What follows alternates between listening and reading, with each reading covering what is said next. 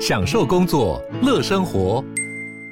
就算不在办公室，也能从容应对线上会议。HP Dragonfly 透过专业的 HP Presence 设计，内建降噪及会议快速键，搭配清晰的 Bang & Olufsen 音效，增强音讯及视讯功能。HP Dragonfly 顶级商务笔电，采用 Windows 11专业版，让您在会议中享有最佳的视觉和听觉品质。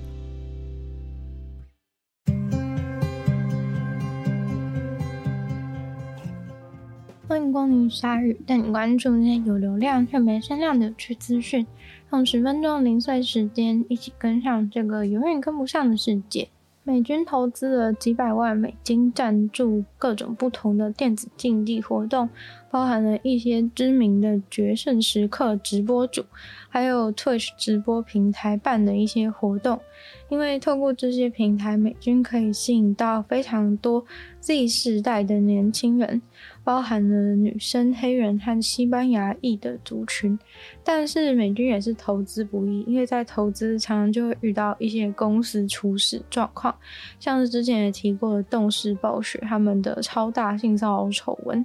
所以投资计划就此喊停，不能因为这种事情影响到军方的名誉。但其实军方的目的似乎比大家想象的还复杂而深沉。军方的文件中显示，他们想要赞助的范围非常的广，投资游戏类，尤其是像《决胜时刻》这类型的游戏实况主，是因为这种游戏，军方似乎认为对于军方的形象塑造，还有招募人员很有帮助。例如说，军方会跟游戏实况组合作，让他们创造一些内容来介绍军方建议的一些游戏里面的广泛技能的组合，希望实况的观众能够觉得军队也不是那么遥远、有距离的存在，拉近跟大家的距离，也让大家知道说，诶，有这些工作机会，透过这种跟军队相关又有名的游戏来拓展军队的存在感。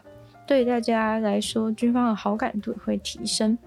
有一位决胜时刻的实况主，他在 YouTube 上有两百三十万的订阅者，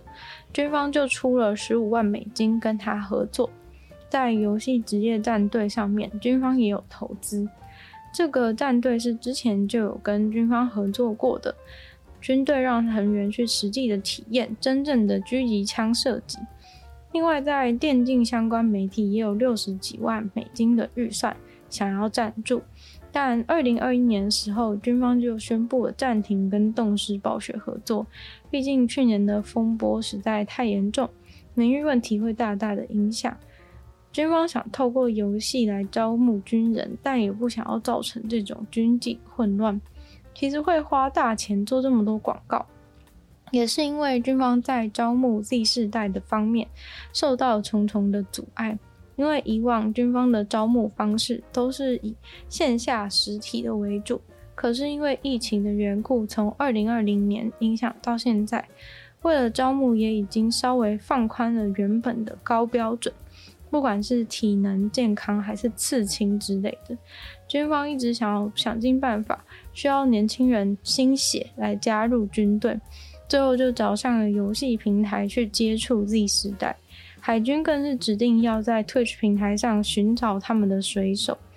但是美军其实也有他们自己的电竞战队，只是那个战队很不幸的，在过去几年之内一直争议频传。那时候很多人会在他们的自己的频道上面去询问跟争议有关的事情，结果都被频道方给封锁。一位七十二岁的德国女人躺在医院被警察逮捕的原因是因为她已经两次把医院当中同病房的病人她的呼吸器拔掉、关掉，因为这位老婆婆觉得呼吸器的声音很吵，于是这位老婆婆就被以过失杀人的嫌疑逮捕了。警察和检察官都说，已经有人看到他两次要去关人家的呼吸器，尽管医院的人员已经跟他警告过说，那个呼吸器要是关掉的话，那个患者很有可能会丧命。结果才刚刚跟他讲完，当天晚上他就又再跑去关掉一次，把医护人员都吓死了。警察局事后开记者会说明，说老婆婆真的就是觉得那个呼吸器发出的嗡嗡声吵得她无法睡觉，所以在晚上八点的时候呢，就去把那个呼吸器给关了。因为她明明已经有明确的被告知过，那个是影响到隔壁患者性命的一个重要仪器。但他还是不听劝，又去关人家呼吸器，所以这样子到底算是过失杀人还是蓄意杀人呢？目前警方还在跟他访谈当中，试图去了解这位执意要关别人呼吸器的老婆婆，她的想法跟动机到底是怎么样。虽然现在她没有目立即的生命危险。所以能够被警察逮捕，然后留在警局内，但他原本好歹是一个住院的病人，还是需要有一些相关的人员密切关注他的身体状态。不过过没几天，他就被带到法官面前去询问，并暂时在监狱里面关押。死亡金属粉丝们可能可以考虑喜欢上一种新的动物，那就是蝙蝠。因为有最新的研究发现，蝙蝠发声的结构竟然跟死亡金属歌手发声的方式是一样的。丹麦的研究人员去研究道本顿蝙蝠，它是一种出现在欧洲和亚洲的小型蝙蝠，就是研究了这种蝙蝠的发声位置和结构。发现蝙蝠其实蛮重视声音沟通的，而且还可以用声波来导航，确认自己猎物的位置，也就是所谓的回声定位。而蝙蝠跟蝙蝠之间也都会用声音来交流社交，而且它们的声音是有七个八度的音域那么的宽，跟多数的哺乳类动物比起来超级多，像是人类就只有三到四个八度的音域而已。蝙蝠的超高音大多是用来做回声定位用的，低频率的声音就比较常是用来互相交流讲话。科学家就超级想知道蝙蝠是怎么样能够有这么大的音域。研究团队去研究了五只被安乐死的蝙蝠，它们的发声位置，还让空气通过它们身体来模仿自然呼吸的状态。让科学家能够直接去观察蝙蝠的声膜，还有它的皱褶，看这些东西在不同的频率下震动是什么样子。蝙蝠之所以可以用这么低频率的声音，其实是因为它们使用了它们的假声带，而这个跟死亡金属音乐的歌手是一样的方式。假声带是在真正的声带上面，这个部位在人类的发音上几乎在历史上没有什么地位。所以才会被叫做假声带，但是这种假声带其实在世界上是有很独特的使用方式，像是死亡金属音乐的歌手，还有蒙古跟西伯利亚的传统歌手唱歌的时候，都会使用到这个假声带。但科学家还不知道蝙蝠在利用假声带发出死亡金属声音的时候，到底是在交流哪一些内容，在什么情况下会使用。因为有时候感觉很有攻击性，或是表达不悦的情绪，但有时候感觉也并不是。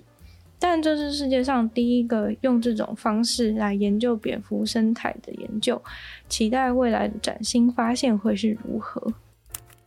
现在游戏常常都需要因应各种族群的玩家，像是之前很流行的《斯普拉顿三》的泼漆游戏，两队泼油漆的颜色，如果是遇到色弱玩家，可能就会需要调整，不然看不出来两边颜色的差别，或是不明显。透过一个设定的功能，能够变成色弱玩家比较容易分辨的颜色，最近很多人玩的宝可梦珠子里面就有一个大家超级喜欢，觉得它长相非常可爱甜美的道馆馆主，叫做奇树。他的头发颜色是非常梦幻的棉花糖蓝跟棉花糖粉，于是这两个角色很多人会去画他的二创图。但是有一群绘师有一天在聊天的时候，却意外的发现，有人竟然听到他头发两个颜色的时候，感到非常的惊讶。但是对于多数人来说，这个角色他的头发本来就是两个颜色啊。后来就有很多网友把他的头发套上了色弱的滤镜，让大家体验一下色弱朋友看到的奇树是长什么样子。没想到他的头发整个看起来是灰色的。虽然他头发如果是整个灰色的话，还是看起来造型上是很可爱。但是我相信，如果不是因为那个棉花糖双色的头发，他也不会成为那么热门的角色。今天的鲨鱼就到这边结束了，再次感谢订阅赞助的会员伊恩蛋男子 James Jalen K U 毛毛黑牡丹 LP 还有 ZZ，就希望其他有意愿继续支持鲨鱼创作的朋友，可以在下方找到 Patreon 链接，里面有不同会员等级还有不同福利，大家参考。那大家也可以多多的把鲨鱼的节目分享出去，更多人知道，或在 Apple Podcast 帮我留星星写下评论，对这节目成长很有帮助。那有时间的话，也非常欢迎大家去收听我的另外两个 Podcast，其中一个是牛的纯粹不理性批判。没有时间更长主题性内容，另外一个的话呢是听说动物，当然就跟大家分享动物的知识。那就希望鲨鱼继续在每周四跟大家见面。那我们就下次见喽，拜拜。